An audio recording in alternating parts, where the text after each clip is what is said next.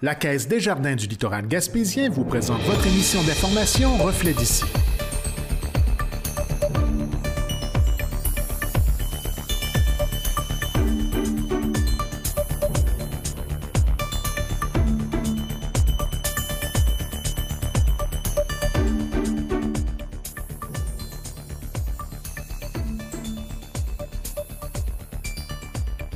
Bonjour et bienvenue dans votre reflet d'ici. Avant de commencer, moi-même ainsi que toute l'équipe des nouvelles, vous souhaitons une très bonne, très bonne année 2022. Cette semaine, votre émission des nouvelles locales et régionales est rendue possible grâce à la collaboration d'Ariane Oberbaum, Jean-Denis Laperrière et moi-même, Marc Baird. Voici les principaux titres pour cette semaine. Mégane Perry-Mélenchon dévoile sa grande priorité pour l'année. Il faut être en mesure de, de cibler les enjeux prioritaires pour nos aînés. Euh, qui ont eu euh, ben, qui ont eu toutes sortes d'enjeux durant la pandémie, qui ont été isolés, certains euh, coupés du reste de leur famille. La Gaspésie attire un nombre record de nouveaux arrivants. Au cours des cinq dernières années, la, la région là, se positionne vraiment bien. Euh, nous sommes la région éloignée, là, la seule en fait à avoir eu un sol migratoire positif au cours des cinq dernières années. Mois de sensibilisation à la maladie d'Alzheimer, tous les professionnels de la santé, euh, services sociaux, que ce soit même un, médecin, euh, une clinique médicale, va pouvoir faire une référence lorsqu'une personne en aura fait la demande. Formation pour la saison d'hiver à l'ADOCAR.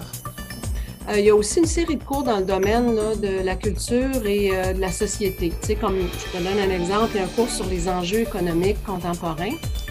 13e prédiction de Fred la marmotte. Cette année, euh, malheureusement, ça va être comme l'année passée. On pensait que l'année passée, en 2021, c'était pour être la dernière année où on peut pas accueillir du public. Mise à jour de la situation sanitaire en Gaspésie. Que quelqu'un qui aurait fait, qui avait deux doses et qui fait une, une maladie COVID euh, avec Omicron, c'est comme s'il recevait sa troisième dose. Donc, il n'y a, pas besoin d'aller chercher une troisième dose. Un nouveau service de périnatalité à Gaspé. En fait, il faut dire qu'à Gaspé, euh, on manquait d'endroits de, pour faire des suivis de grossesse. C'est un peu fou à dire, mais souvent, euh, bon, tu as un médecin de famille ou tu te fais attitrer un médecin pour ton suivi de grossesse et puis là, tu vas, tu vas aller à, son, à sa clinique. Tour de l'actualité régionale. Selon Radio-Canada, les eaux du golfe du Saint-Laurent fracassent des records de température en 2021. Un chercheur dénote le fait que la couche intermédiaire froide ait connu la température la plus chaude en 40 ans.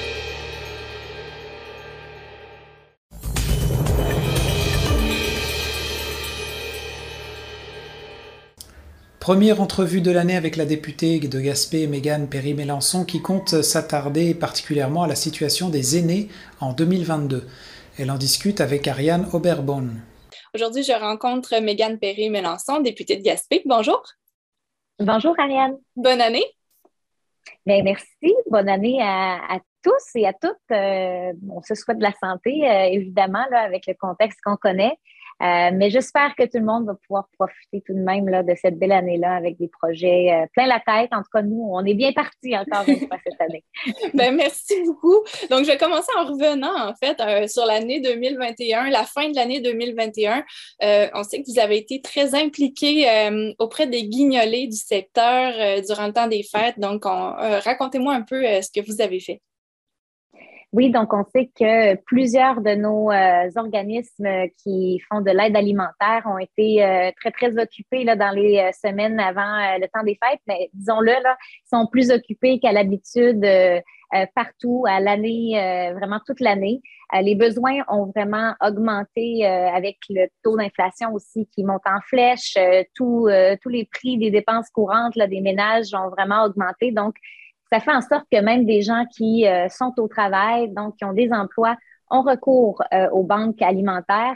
Alors, les guignolés, ben, je souhaitais contribuer finalement à, ce gros travail-là qu'elles font, les banques alimentaires. Et euh, j'ai offert donc 15 500 dollars à six organismes partout sur le territoire du comté de Gaspé pour venir en aide à, tous ceux qui sont dans le besoin, les familles les plus vulnérables en ces temps de, pandémie et période des fêtes aussi qu'on souhaite toujours euh, chaleureuse là, malgré les, difficultés qu'on peut vivre. Donc, j'espère que ça aura pu aider un petit peu les gens à, passer de belles fêtes. Donc, ce montant-là que vous avez offert, est-ce que ça provient de votre discrétionnaire ou si c'est un montant qui, était dans un programme? C'est vraiment l'enveloppe de soutien à l'action bénévole. Donc, j'ai décidé de prendre quand même une grosse bouchée de cette enveloppe-là parce que je crois que c'est nécessaire d'aider le plus de familles possible à, passer au travers euh, les, disons, l'économie qui est plus fragile en ce moment et les revenus de beaucoup de gens aussi, là, avec la pandémie, qui ont été soit euh, affectés ou il y a des gens qui ont perdu leur travail, euh, des entreprises aussi qui ont dû suspendre des postes là, temporairement. Donc, tout ça, ça nécessitait là, un soutien particulier, mais qui vient de l'enveloppe générale de mon, de mon travail de député. Puis les gens qui ont recours à l'aide alimentaire sont de plus en plus nombreux aussi. On ne parle pas seulement de gens sans emploi. Malheureusement pas, exactement. Donc, euh, on a vu les loyers qui montent en flèche, euh, euh, le prix de l'essence, le prix des aliments. il y a des cartels encore qui ont le monopole et qui, se permettent de, de, monter les prix là, de façon disons, déraisonnable. Alors ça, pour moi, il va falloir s'y pencher là, plus sérieusement euh, comme gouvernement. Et euh, vous allez certainement m'entendre parler d'économie là, euh, durant la session parlementaire d'hiver.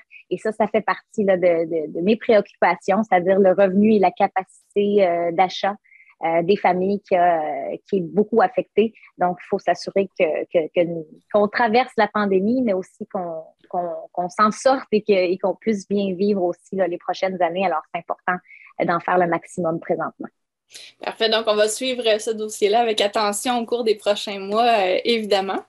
Euh, maintenant, on va parler aussi de rentrée scolaire. on, on, sait que dans les, les établissements d'enseignement supérieur, la, la rentrée euh, en, présence, euh, en fait, va se faire de, manière progressive. Euh, qu'est-ce qui, qu'est-ce qui est dans les cartons à, partir de maintenant? Là, je tiens à préciser qu'on est le 13 janvier au moment de cette entrevue. Donc, qu'est-ce que, qu'est-ce que vous voyez là, pour les prochaines semaines? on aura besoin de, clarté dans les prochains jours, les prochaines semaines. la ministre qui est responsable de l'enseignement supérieur, c'est Danielle Mécan. Et malheureusement, euh, en date d'aujourd'hui, 13 janvier, on n'a pas encore eu aucune consigne sur euh, euh, les directives sanitaires dans les établissements scolaires, là, les cégeps et les universités. la rentrée est prévue pour le 17 janvier, soit en présence ou en virtuel. Là, les établissements avaient une période tampon pour s'ajuster. donc, certaines auront repris les cours en classe, d'autres pas encore, mais on ne sait toujours pas s'il y aura l'accès à des tests rapides? Est-ce qu'il y aura euh, des, des, cliniques de vaccination à même les campus? Euh, qu'est-ce qui arrive si un étudiant doit s'isoler et qu'il y a un examen? comment on va, tout, le protocole en fait pour démontrer les preuves de les, tout, tout, ce qui peut aider là, à ce que la, la, session se déroule le plus normalement possible parce que les étudiants ont été très affectés dans la pandémie et ça a eu un impact sur la réussite euh, scolaire, sur le décrochage, sur le stress. il y a beaucoup de détresse psychologique là, au sein des, de la population étudiante. Et donc, moi, je suis préoccupée de voir que à ce jour, on n'a pas encore euh, d'indication comment ça va se dérouler, alors que c'est un enjeu vraiment majeur pour euh, nos jeunes ici en Gaspésie et partout au Québec. Donc, j'espère qu'au moment de la diffusion de cette entrevue, on aura eu quelques détails supplémentaires, mais vraiment, là, on a besoin d'une sortie de la ministre euh, au, plus, au plus vite. Parfait. Donc, ça va être aussi un dossier à suivre.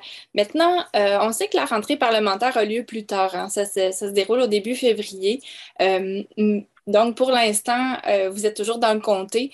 mais si on regarde un petit peu vers l'avenir, avez-vous une idée d'un ou deux projets qui vont être sur la table en 2022? Euh, oui, on est en train de mijoter ça. Euh, c'est sûr que les dossiers, euh, il y a des dossiers qui reviennent à chaque session parce qu'on ne peut malheureusement pas les, les, traiter qui soient derrière nous puis qu'on passe à autre chose. Là, je pense entre autres au transport où c'est des questions qui reviennent à chaque année. Euh, je pense à l'habitation. On a déjà travaillé le dossier beaucoup là, euh, à la session d'automne avec le tournage de la vidéo. Et comme je le disais, ben, c'est euh, une première étape de sensibiliser le gouvernement à notre réalité ici en Gaspésie. Mais ben, maintenant, il faut que le travail se poursuive, qu'on aille chercher les solutions adaptées à nos réalités. Donc, ça, c'est sûr que ça va encore prendre beaucoup d'espace dans, dans, mes, dans mes dans, mon travail.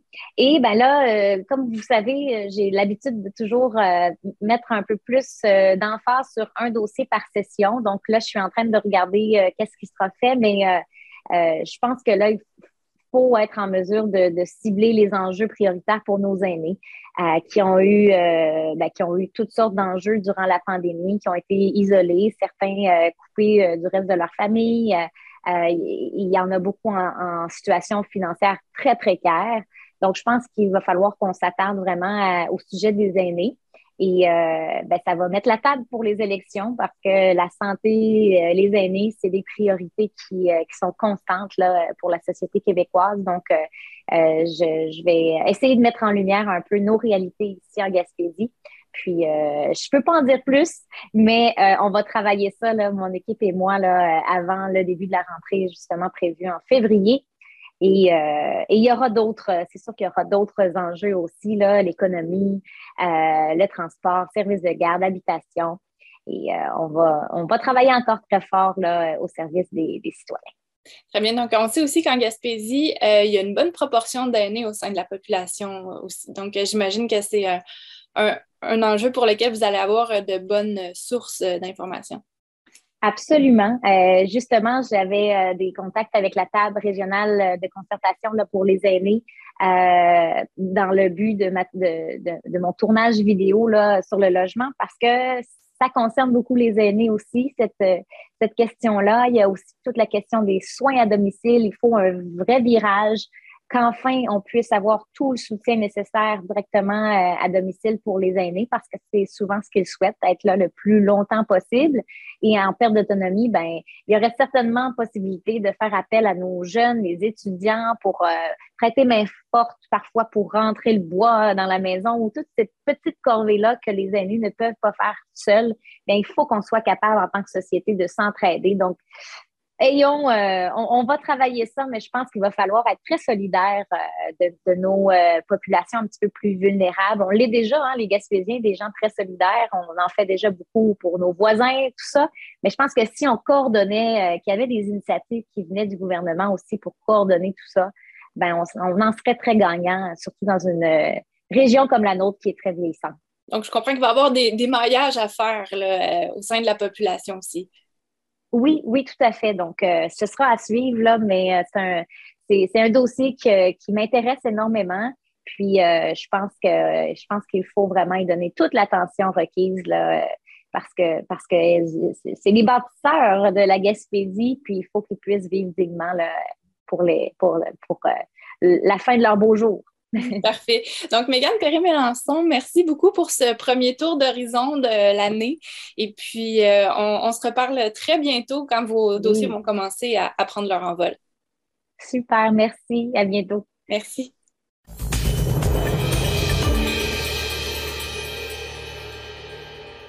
La Gaspésie affiche un bilan migratoire extrêmement positif. Ariane Oberborn en discute avec le directeur de la stratégie Vivre en Gaspésie, Danick O'Connor. Bonjour. Bonjour. Donc, bienvenue à l'émission. Euh, vous avez de bonnes nouvelles euh, pour nous euh, aujourd'hui. En fait, il y a eu tout un mouvement de population vers la Gaspésie au cours des dernières années. Donc, expliquez-moi ce qui s'est passé autant au cours de la dernière année qu'au cours des, années précédentes pour expliquer ça. Oui, ben en fait, l'enjeu de la démographie, ça, ça de quand même loin. Là. On y travaille depuis une vingtaine d'années comme région. Et euh, ça n'a pas toujours été bien. Donc, on a eu euh, des, euh, une diminution de la population là, pendant de nombreuses années. le sol migratoire qui était souvent négatif. Mais au cours des cinq dernières années, la, la région là, se positionne vraiment bien. nous sommes la région dite éloignée, là, la seule en fait à avoir eu un sol migratoire positif au cours des cinq dernières années, ce qui est vraiment intéressant. Et et voilà, donc euh, on, travaille dans ce sens-là. Cette année, ce qu'il y a de particulier, c'est euh, vraiment c'est l'année des records. C'est-à-dire que le sol migratoire de la région a, battu vraiment des records, là, où on a environ 2900 nouveaux arrivants qui sont venus s'établir, ce qui était un record. On a eu le moins de, personnes qui ont quitté la région aussi, avec un peu plus de 1500 personnes. Donc, on se retrouve à avoir 1375 personnes de plus dans la région au cours de la dernière année.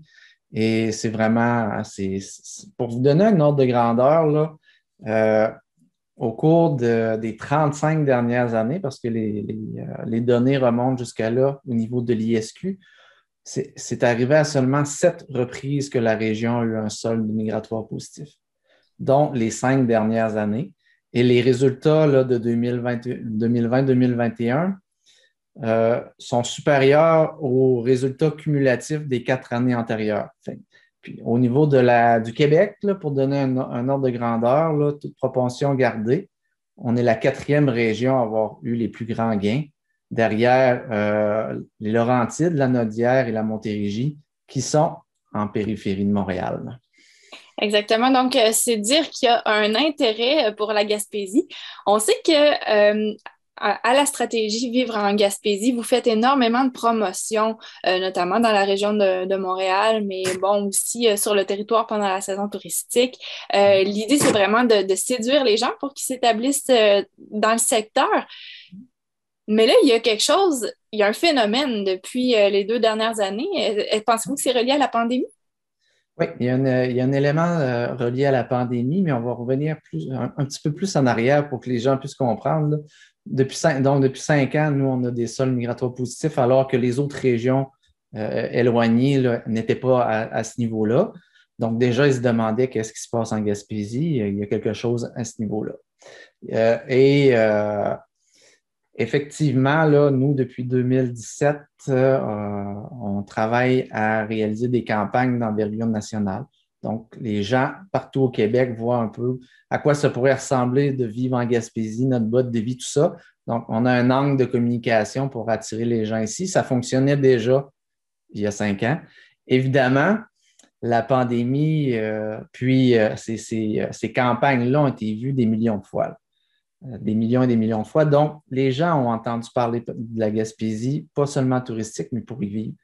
Et évidemment, quand quand la, pandémie a commencé, que les gens ont été confinés, le besoin de. On, a, il y a vraiment eu un. Ça a été un catalyseur, disons-le comme ça, où les gens qui pouvaient avoir entendu parler de nous, qui avaient envie de la région, mais qui n'étaient pas sûrs, généralement, une démarche là, pour venir s'établir dans, une région, ça prend deux ans. Mais là, avec, avec la pandémie, tout ça, ça a tombé. C'est-à-dire qu'il y a beaucoup de gens, premièrement, il y a davantage de, gens qui sont venus s'établir, on l'a vu avec tous les records. Et euh, ces gens-là, euh, la démarche sur deux ans, c'était plutôt trois mois, cinq mois, six mois. Il y a des gens qui ont, qui ont quitté sans même avoir d'emploi. Donc, oui, là, la, pandémie a eu un, facteur pour notre région. Mais ça n'a pas été le même cas pour, euh, l'ensemble des régions du Québec. Puis ça, je tiens à le dire, là, parce que les gens pourraient penser de croire, bon, c'est la pandémie qui a créé tout ça, mais euh, il y a la moitié des régions dites euh, ressources là, qui n'ont pas bénéficié de la pandémie et qui continuent à avoir des sols migratoires négatifs. Donc, le travail qui a été fait par le, au cours des dernières années, ça a porté fruit.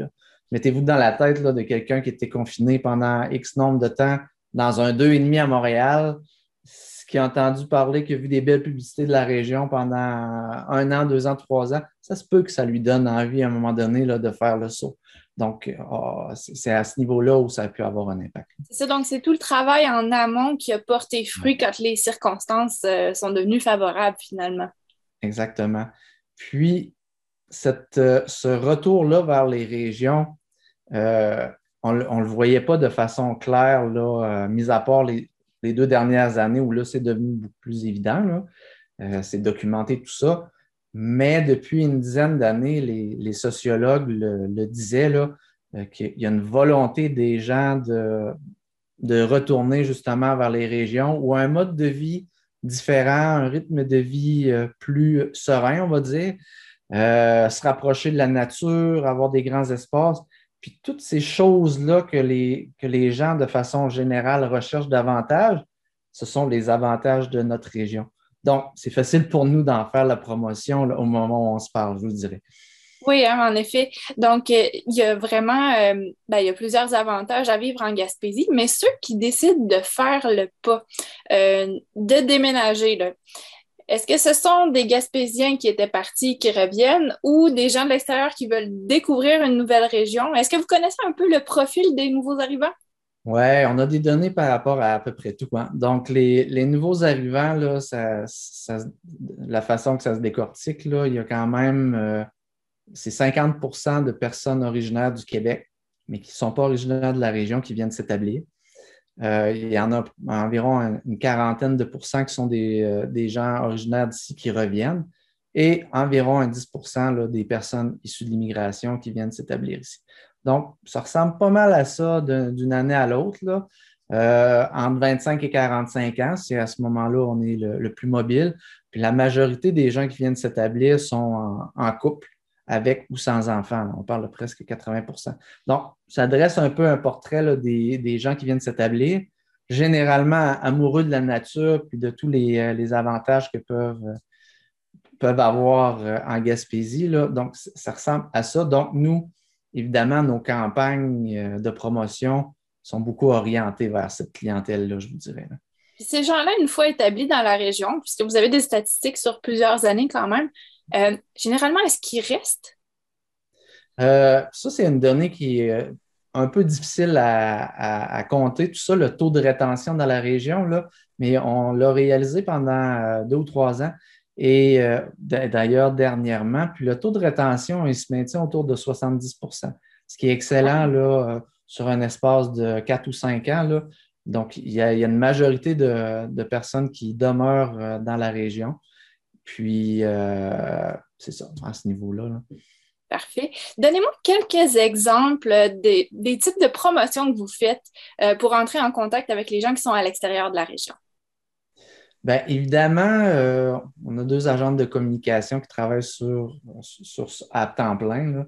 Donc, toute la question des, euh, de l'animation des médias sociaux, euh, l'ensemble des plateformes, là, il y a beaucoup, beaucoup de gens qui nous suivent des gens qui, qui s'inscrivent sur notre Facebook, Instagram, etc., etc.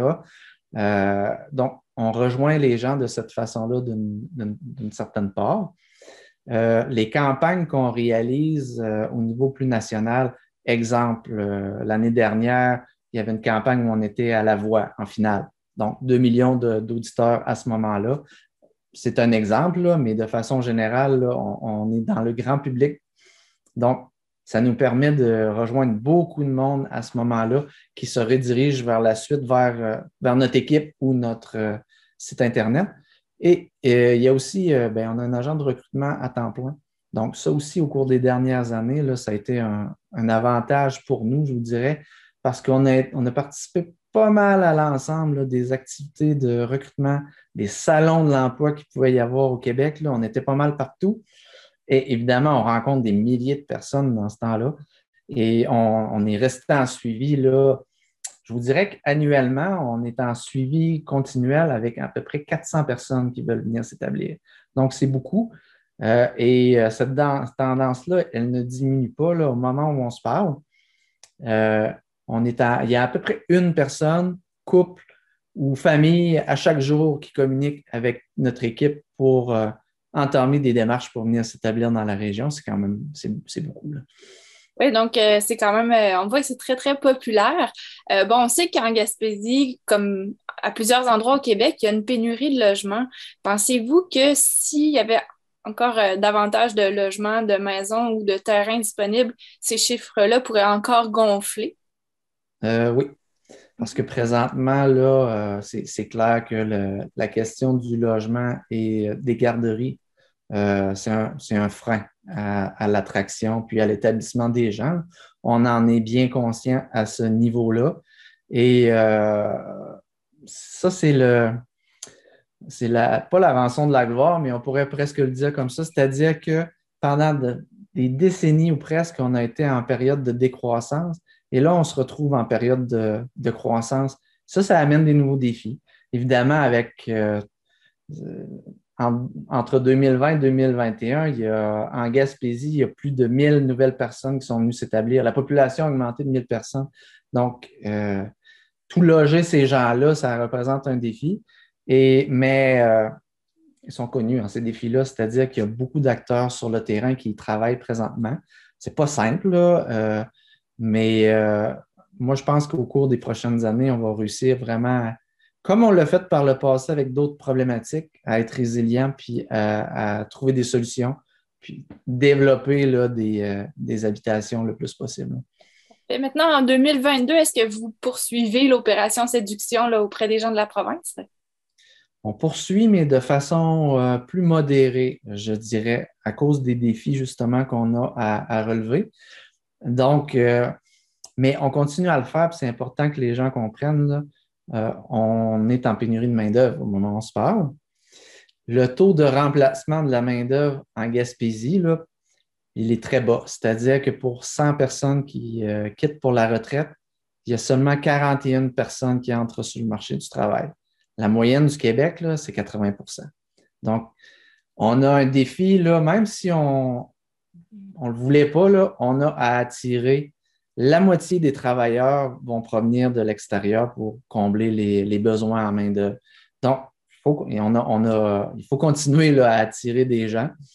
Euh, mais on va, au cours euh, de la prochaine année, des prochaines années, mettre aussi l'accent et euh, utiliser notre, notre expertise en marketing pour séduire, en tout cas, on va le tenter, là, des investisseurs immobiliers, entre autres, pour faire en sorte là, de, de justement faire notre part pour cette problématique-là.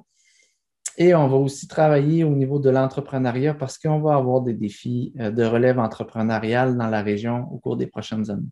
Et qui dit plus de population, ça veut aussi dire plus de besoins de services. Alors, euh, on, va se lancer dans des campagnes pour justement séduire euh, des futurs entrepreneurs ici ou ailleurs au Québec. Donc, c'est bien, vous vous servez de la popularité de la région même pour, euh, pour servir sa croissance. Euh, c'est vraiment intéressant. Donc, euh, est-ce qu'il y a autre chose que vous aimeriez ajouter sur, sur les années à venir? Ben, disons qu'on est positif là, pour les années à venir. c'est évident. Là, les, moi, j'ai eu le, le, privilège, je vais le dire comme ça, là, de travailler sur cet enjeu-là de la démographie au cours des 20 dernières années. Donc, j'ai vécu euh, avec des collègues, là, mais les années vraiment difficiles. Les années noires, là, en termes de langage sportif, là, disons qu'on a été pendant très, très longtemps euh, une équipe là, qui, euh, qui était au bas du classement, qui avait beaucoup de difficultés. Et ce qu'on vient de vivre là, au cours des cinq dernières années, ou particulièrement au cours des deux dernières années, c'est comme si on avait gagné un championnat. Au hockey, on dirait la Coupe Stanley, au soccer, la Coupe du Monde. Là. Donc, pour donner une idée de, c'est vraiment historique ce qu'on, vit présentement. Et vraiment, on souhaite de pouvoir poursuivre dans cette lancée-là au cours des prochaines années. Très bien. Donc, euh, Danick O'Connor, directeur à la stratégie Vivre en Gaspésie, merci beaucoup puis bonne chance pour la suite. Merci. Bonne journée.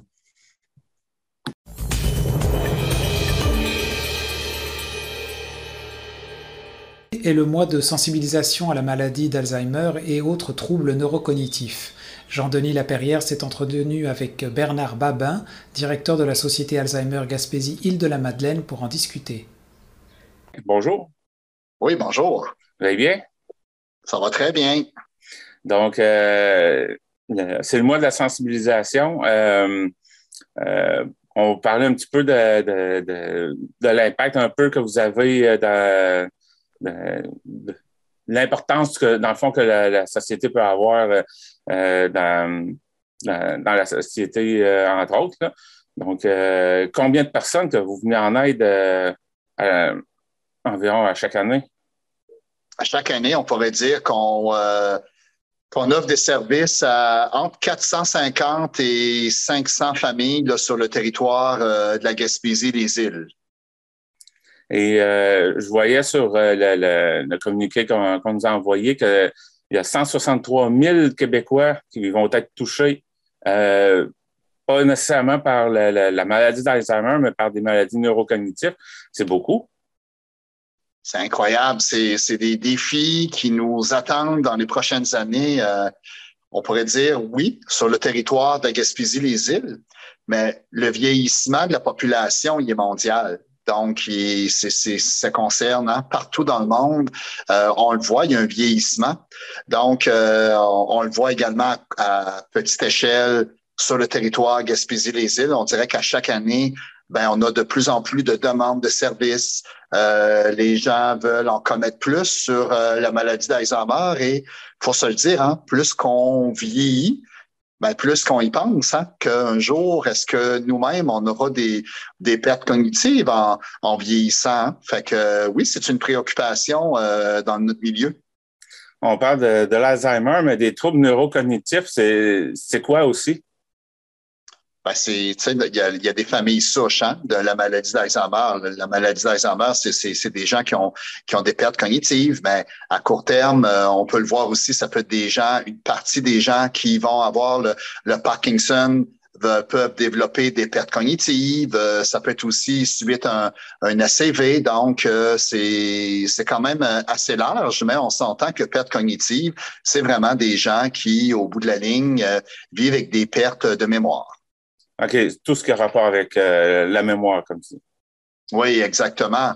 Euh, sur le territoire Gaspésie-les-Îles, dans les dernières années, on, faisait le lien qu'il y avait environ euh, 2000 personnes qui vivent avec euh, des, des, pertes cognitives et on sait que d'ici les cinq prochaines années, ben ce chiffre-là devrait doubler. Donc, euh, ça n'en dit quand même assez long sur tout le travail qui terrain qu'il y aura à faire là, dans notre secteur pour continuer à, dans le déploiement des services.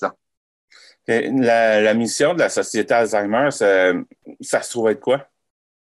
Ben, je pourrais vous dire qu'aller à deux échelles, premièrement, ben, il y a vraiment tout le, les, euh, le travail qu'on fait avec les proches aidants. Hein. Lorsque les proches aidants nous appellent, qui ont besoin de, de soutien, euh, ils vivent de l'essoufflement, euh, ils ont besoin de mieux connaître la maladie d'Alzheimer. Donc, dans un premier temps, on va travailler avec les, euh, les proches aidants. Et bien sûr, la mission aussi, c'est d'offrir des activités, euh, du support aux gens qui vivent avec des pertes cognitives, euh, comme euh, bon, nos animatrices, euh, ils offrent des activités à domicile, de la stimulation. c'est un des services, un des services qu'on a. On a un, service de musique et mémoire. donc, la mission, c'est vraiment de soutenir les proches, les proches aidants et les personnes atteintes dans les services euh, que vous offrez, euh, je ne sais pas si ça s'appelle un service, mais il y en a un nouveau, euh, vous l'appelez programme pour le référencement. Ça, c'est tout nouveau. Parlez-moi-en un peu. Ben ça, c'est une bonne nouvelle.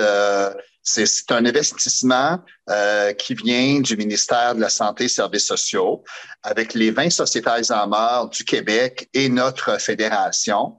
Euh, au total, c'est un investissement de 1,3 million. Puis ça, ça vient, euh, c'est un nouveau service en termes de référencement. Donc maintenant, tous les professionnels de la santé, pour un exemple plus concret là, dans notre région, tous les professionnels de la santé, euh, services sociaux, que ce soit même un, médecin, euh, une clinique médicale, va pouvoir faire une référence lorsqu'une personne, on aura fait la demande. Euh, donc, c'est un service, c'est un tout nouveau service. Puis, lorsque le professionnel va remplir la demande en ligne, ben nous, on va recevoir automatiquement par informatique cette demande-là. Donc, c'est vraiment un, un service qu'on est content que ça s'est développé là. Est-ce que c'est le patient qui, fait la demande à son médecin ou c'est le médecin qui, en constatant euh, l'état du patient, va faire une demande à vous? Oui, ben ça, c'est intéressant, là. Euh, votre question, c'est ça, c'est un peu ça. Exemple, euh, si ça serait un patient qui voit son médecin, puis que le médecin lui annoncerait bon, qu'il y avait un diagnostic, euh, le médecin pourrait lui dire Voulez-vous que je vous mette en contact directement avec la société Alzheimer? Fait ça, ça peut être une possibilité. Ça peut être une possibilité qu'une personne qui voit son travailleur social au CIS pourrait dire ben j'aimerais ça en connaître un peu plus sur les services de la société Alzheimer. Donc, euh, là où la travailleur sociale, lui, va faire une référence euh, et on va recevoir ça très rapidement par euh, courriel. Et nous, on va pouvoir là, euh, communiquer directement avec la famille. Donc, ça va être facilitant pour la population, ce nouvel outil-là. Et euh, ça, ça fait combien de temps que ça a été mis en place? on est dans la première année là, euh, on est dans la dans les tout nouveaux là. Euh, c'est quand même assez gros là. Ça nous prenait un logiciel euh, qui, qui, est, qui, est vraiment fonctionnel là. il y avait une application à, à rentrer. Il faut, faut rentrer toutes nos nos proches aidants sur ce, ce programme là.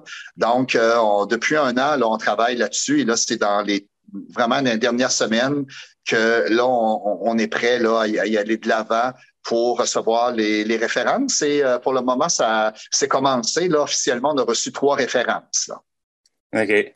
Um, donc, euh, comme vous dites, bon, il y a le programme euh, pour le référencement qui est commencé tout récemment, mais vous avez quand même différents points de service dans, dans la Gaspésie, dont un qui est dans Rocher-Percé. Donc, le monde peut quand même demander euh, au point de service ici là, euh, euh, pour des informations? Ah, absolument. le point de service est, ouvert du lundi au vendredi. on se souvient que notre bureau est situé à Chandler, dans la, MRC du Rocher-Percé.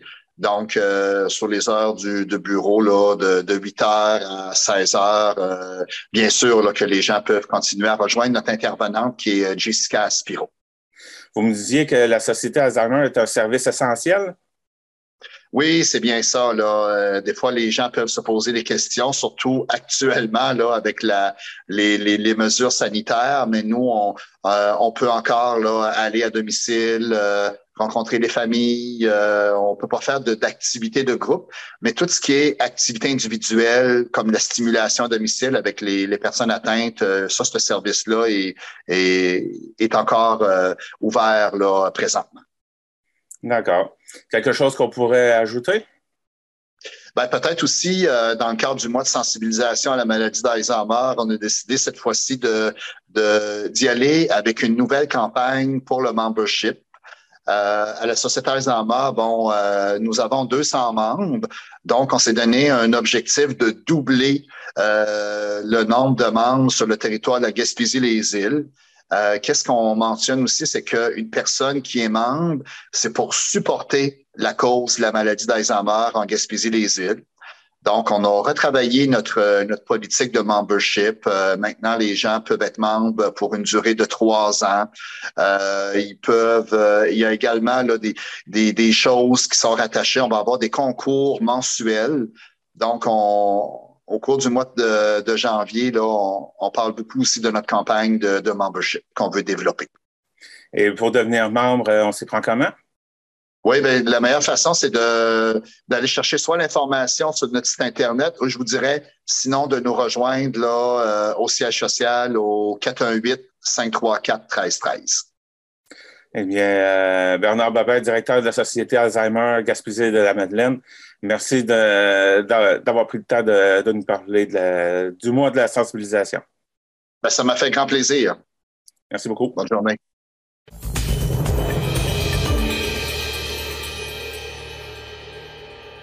L'Association pour le développement des aînés à Lucar offre des formations à distance pour la saison d'hiver. Jean-Denis Laperrière discute avec Julie Boyer de l'ADOCAR sur les formations et conférences disponibles. Bonjour. Bonjour, Jean-Denis. Vous allez bien? oui, ça va bien. Malgré le froid? Malgré le froid. c'est une belle journée pour euh, passer du temps à l'intérieur. Donc, euh, un petit rappel euh, de ce que c'est l'ADOCAR. La DOCAR, c'est un organisme sans but lucratif euh, qui est, euh, dont la, mission est d'offrir des activités pour les gens de 50 ans et plus, des activités de formation, des conférences, donc des activités qui contribuent au développement des connaissances, mais tout ça dans un, dans un, dans un esprit de, le, du plaisir d'apprendre, je te dirais. Hein? Garder notre cerveau actif, euh, avoir le plaisir d'apprendre. Donc, des cours, des conférences accessible à tous, notamment parce que c'est disponible en ligne. Et euh, la Docor, bon, c'était surtout concentré à, Rimouski, euh, parce que bon, c'est hébergé par l'Université euh, du Québec à Rimouski, je crois. C'était effectivement, la DOCAR, c'est un, organisme qui est actif depuis 35 ans déjà, hein, qui, offrait donc surtout sur place à Rimouski, puis un peu à Rivière-du-Loup aussi, des, cours depuis tout ce temps-là, des cours, des conférences. Mais avec l'arrivée de la pandémie, qui a coïncidé aussi avec une période où il y a du monde en Gaspésie qui se disait euh, qui, avait un besoin d'avoir accès à des cours de ce type-là euh, dans l'ensemble de la région de la Gaspésie. Fait qu'il y a à peu près euh, deux ans, je te dirais, nos intérêts se sont rencontrés. D'une part, la DOCAR commençait à diffuser ou à offrir ses activités en ligne avec la pandémie. Puis au même moment, un groupe de Gaspésiens se disait tiens, toute cette, cette offre de service-là, il faudrait qu'on l'amène ici dans la région. Alors, c'est pour ça que ça fait à peu près deux ans qu'on parle des activités de la DOCOR en région.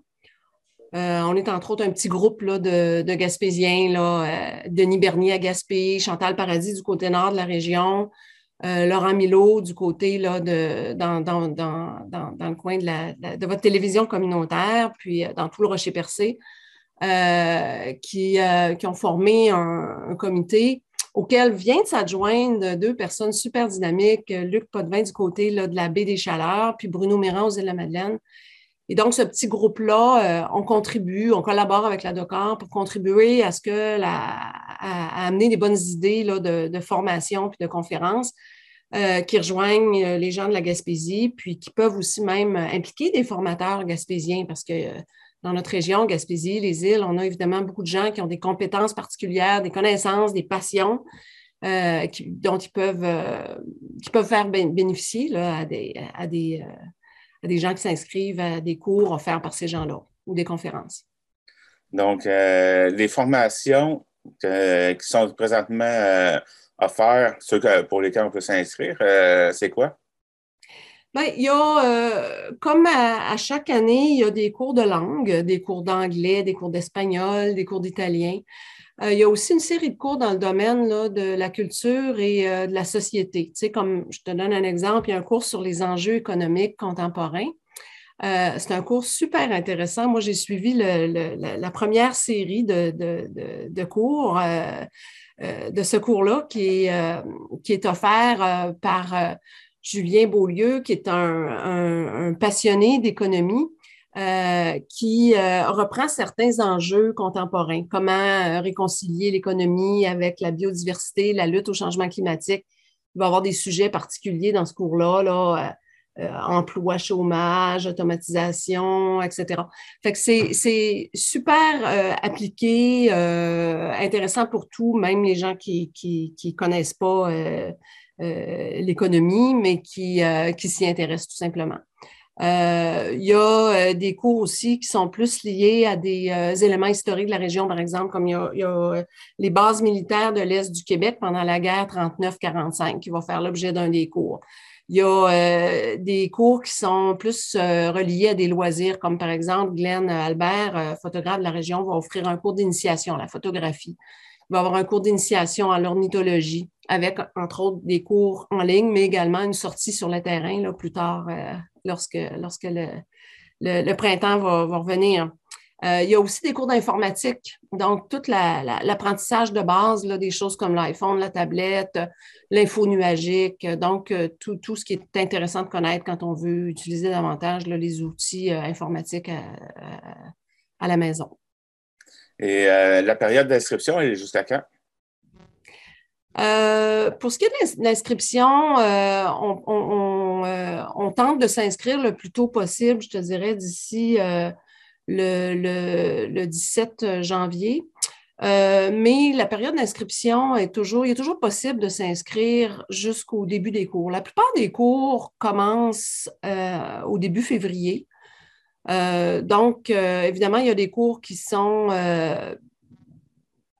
plus qui sont, euh, je dirais, il y a un nombre de participants limité, puis euh, qui se comble un peu plus rapidement. Mais euh, il y a toujours quand même des cours qui, sont pour lesquels il est possible de s'inscrire tout au long du mois de janvier. alors, toute l'information est disponible sur le site web de la DOCAR, adauqar.ca. Ça se trouve assez facilement. Euh, méthode d'inscription assez rapide là, en ligne. Toute l'information est là. Je vous invite à aller euh, visiter ça. Euh, et pour s'inscrire, ben, c'est relativement simple et c'est des coûts aussi assez intéressants. surtout, une suggestion qu'on vous fait, c'est de devenir membre de l'organisation. à raison de 20 par année. Ça apporte toutes sortes d'avantages, dont un rabais aussi sur les inscriptions de cours.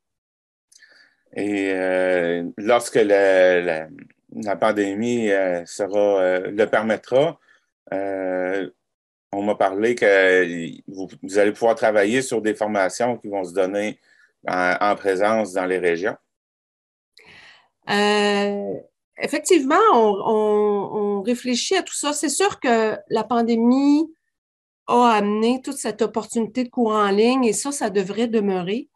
Mais il y a également des, gens qui ont connu tout l'intérêt du cours sur place à Rimouski. Euh, je dirais, s'ennuie un peu de cette opportunité de rencontrer des gens, puis d'avoir la dynamique, là, on sait ce que c'est, hein, rencontrer du vrai monde. Puis, euh, alors, euh, on, on, est aussi à réfléchir à amener ça, puis c'est aussi ce qu'on avait comme objectif, là, les Gaspésiens qui s'impliquent dans ce, développement-là d'avoir éventuellement des opportunités de, de avec des cours sur place. Il y a des cours, évidemment, qui gagnent beaucoup à se donner sur place. Là, je parlais de l'ornithologie puis des sorties terrain tantôt. Euh, il y a d'autres cours aussi qui pourraient être plus euh, manuels. Je pense à des cours de menuiserie ou des choses comme ça qui pourraient être intéressants éventuellement sur place. Ou tout simplement d'autres cours ou conférences qui pourraient être organisées. Alors, on réfléchit à ça. Euh, on a tout un réseau d'institutions présentes dans différentes villes en Gaspésie. Je pense au Cégep de la Gaspésie, par exemple, parce qu'on pourrait avoir un partenariat, utiliser des locaux, faire des cours sur place. La DOCOR est actuellement en, en réflexion sur sa planification stratégique des prochaines années. C'est des choses qu'on regarde. Est-ce qu'on va déployer une offre de services à la fois en ligne, puis à la fois sur place, puis ça pourrait même être des formules euh, conjointes aussi. C'est avoir un formateur, par exemple, présent à, je sais pas moi, à l'école des pêches à, à Grande-Rivière, avec des gens sur place, mais aussi avec une, une, caméra qui te permet euh, à tous les gens de la région d'être branchés sur ce cours-là. C'est des choses qu'on regarde effectivement. Ah, c'est intéressant.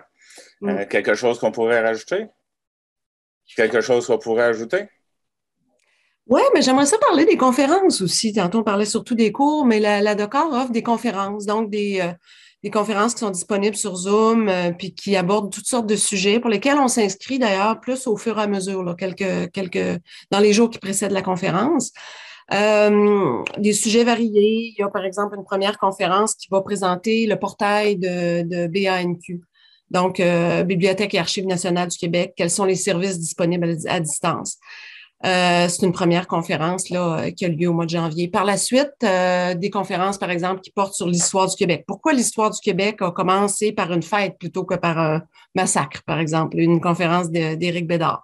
Il y a des conférences sur des sujets comme les testaments, la succession, les mandats de protection, les assurances de personnes. Il y a d'autres conférences qui sont données par des gens de la région, mais qui, qui concernent euh, des situations dans d'autres régions du monde, comme par exemple une conférence sur la frontière Mexique-Texas, le problème humanitaire et sécuritaire dans cette région-là du monde. Il y a une conférence qui est donnée par un économiste de la région, là, Claude Rioux, sur la dette pandémique, puis l'impact que ça va avoir sur nos enfants, etc. Fait que c'est toutes sortes de sujets, là, semaine après semaine, là, qui sont euh, drôlement intéressants, puis qui sont couverts là, par des conférences présentées par la DOCAR. Alors, je les voyais euh, de la DOCOR. Merci euh, de m'avoir euh, accordé votre temps pour me parler des formations. Bien, merci beaucoup. Bon hiver. À vous aussi.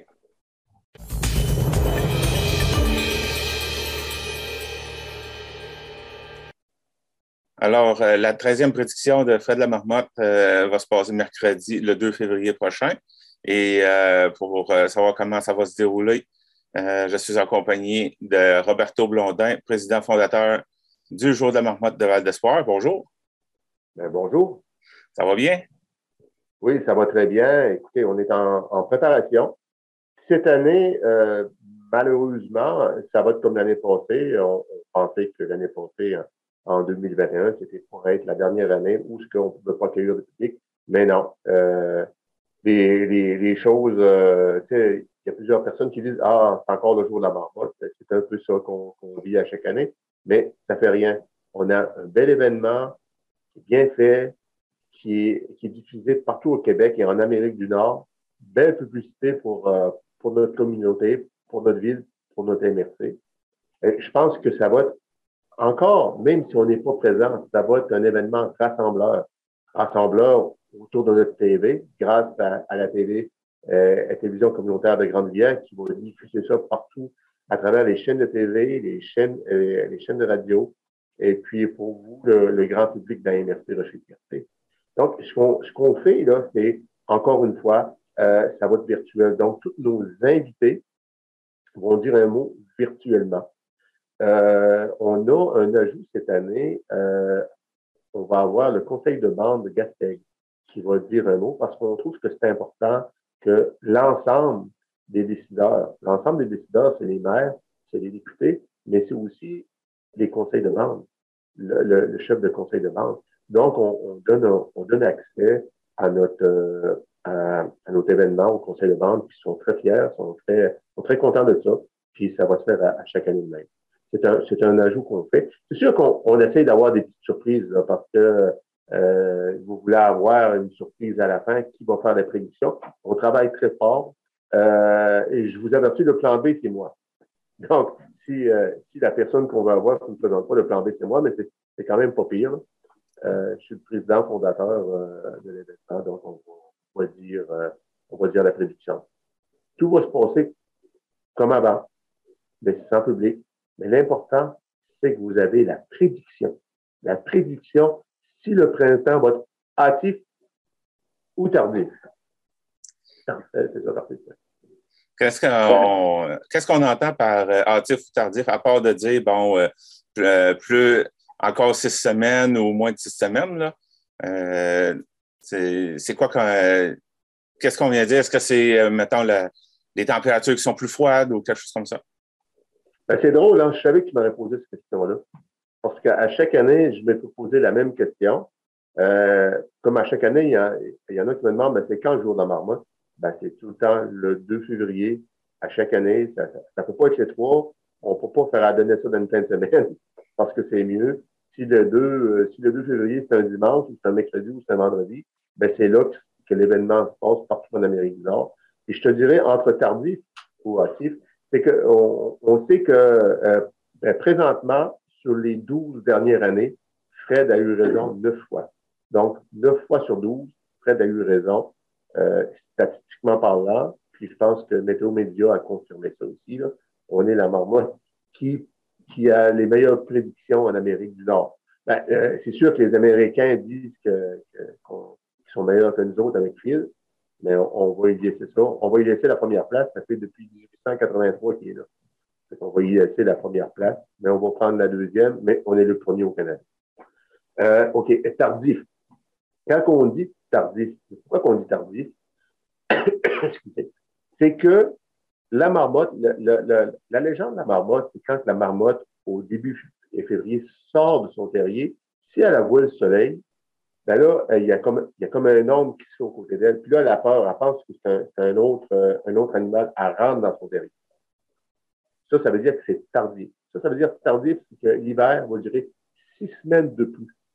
Six semaines de plus, c'est que on sait qu'au mois d'avril, euh, là, il commence à faire beau, le 21 avril, il commence à faire beau, tout ça mais seulement ça va durer jusqu'au mois de mai, jusqu'à mi-mai. Et c'est ça, c'est qu'on relance la température. On, appelle ça le, le, le, le du printemps, d'été. Du printemps, du printemps. Donc, c'est le 21, c'est le 21 mars qui va jusqu'au 21 avril. Si c'est euh, un printemps hâtif, vous allez voir qu'à partir du 20 mars, il va commencer à faire. Le soleil va être plus fort. Ça va fondre. Ça va, ça va sentir le printemps. Mais pour ça, il faut qu'il y ait du, euh, il faut pas qu'il y ait du soleil pendant l'événement. S'il n'y a pas de soleil, la marmotte ne voit pas son ombre et, elle reste à l'extérieur du terrier. Mais là, vous me dites, ben mais Roberto, comment tu fais pour savoir si la marmotte va rentrer dans ton terrier ou pas? Ça tient dans tes mains. Elle ne peut pas rentrer toute seule. Mais je vous jure que quand elle a envie de partir et de rentrer, je la sens. Quand, quand que vous la voyez gigoter là, entre mes mains, c'est parce qu'elle elle, elle veut pas être là, elle veut rentrer à l'intérieur. Donc, on voit que, que le printemps va être tardif ou OK. OK. Est-ce que c'est clair pour vous? Oui, c'est pas mal clair. Donc, euh, ça va être euh, un événement comme l'an passé. mais on va espérer que pour au moins pour l'an prochain, on puisse ramener tout le monde pour, pour rendre ça encore plus festif. Écoutez, c'est sûr, c'est sûr que l'année prochaine, ça va être en arrière de nous tout ce qui se passe. Voyons ça d'une façon positivement. Profitons du 2 février pour vous réunir autour d'une télé et puis de, de parler de, de prédiction euh, du jour de la marmotte.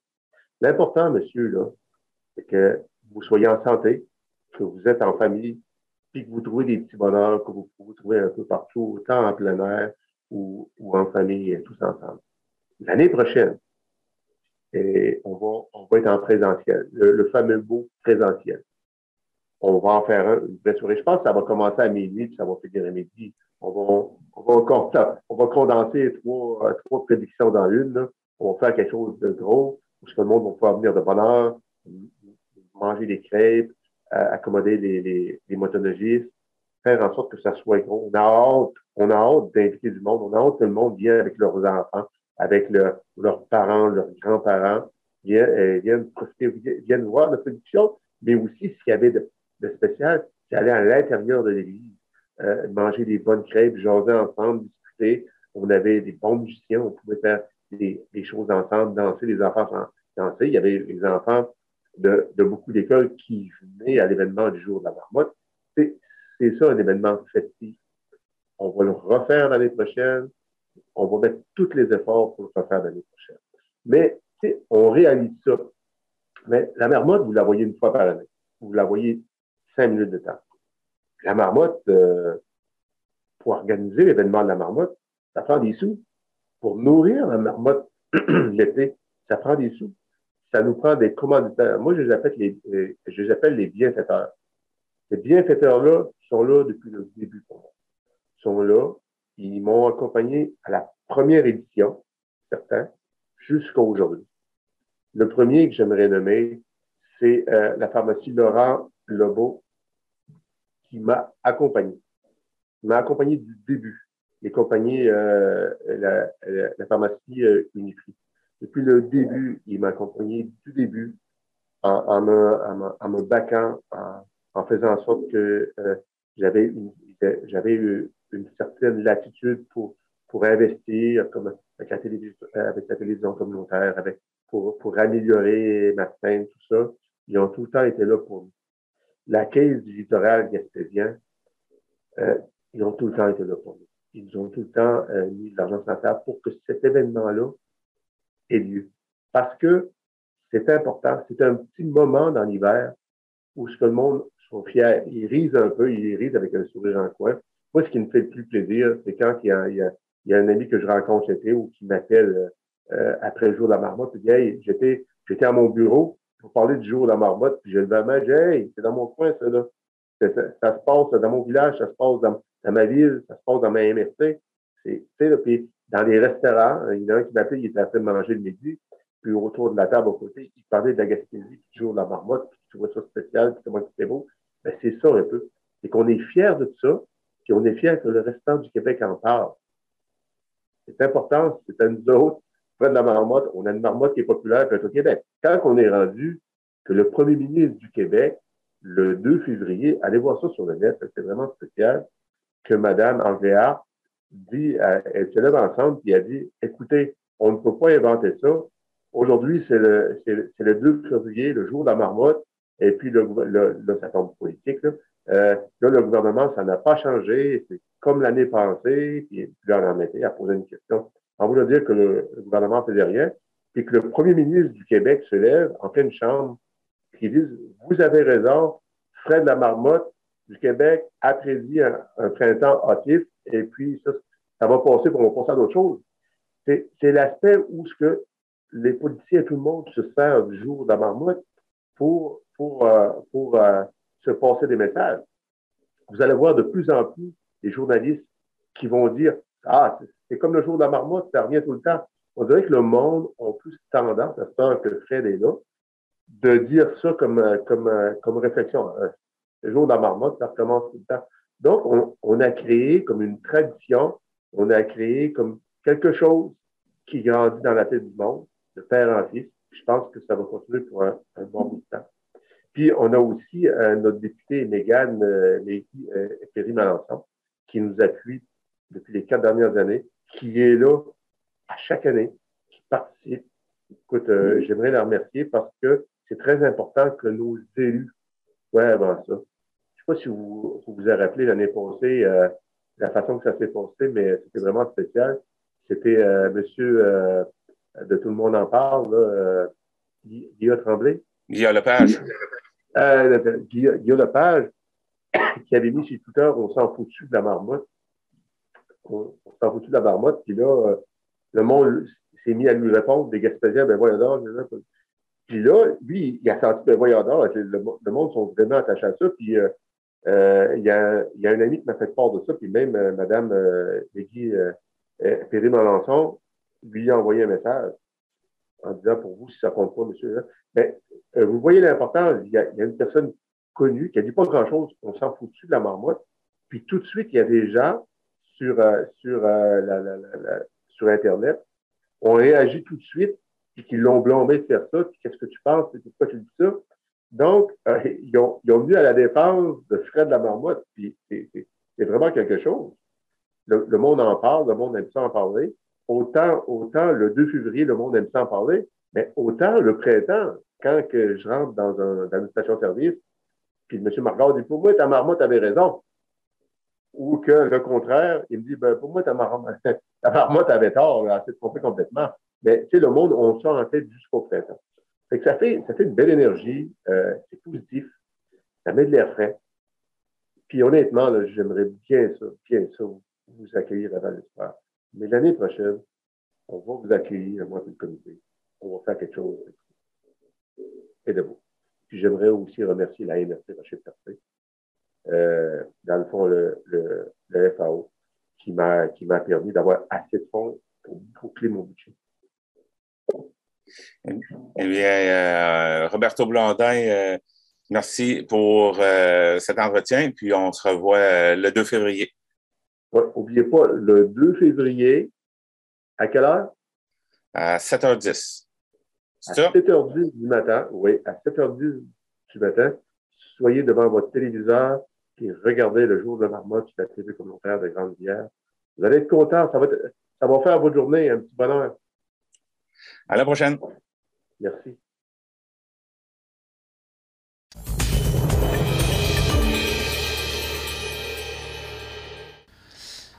Nous nous mettons à jour dans le domaine sanitaire et social en Gaspésie avec le docteur Yves Bonnier-Vigé. Alors bonjour Monsieur Bonnier-Vigé, merci encore d'être avec nous. Euh, bah déjà bonne année, parce que là on recommence, on ne s'est pas vu depuis l'année dernière. Euh, là c'est pour la télévision communautaire de Grande-Rivière. J'aimerais justement vous faire une, euh, une, mise à jour de la situation sanitaire en, Gaspésie. Comment vous, vous voyez l'état des choses sur le terrain? Ben, D'abord, bonne année à, à, toi et à tous les auditeurs. Écoute, euh, nous avons euh, été frappés par euh, un peu comme toutes les régions du Québec. Mais même si on a eu beaucoup de cas, parce qu'il y a eu des journées, on a monté jusqu'à 140 cas dans une seule journée, le, les complications, la maladie sévère ne s'est pas beaucoup manifestée dans notre région. Donc, euh, on a eu quelques personnes qui ont été hospitalisées. On est monté jusqu'à huit hospitalisations à un moment donné dans toute la région.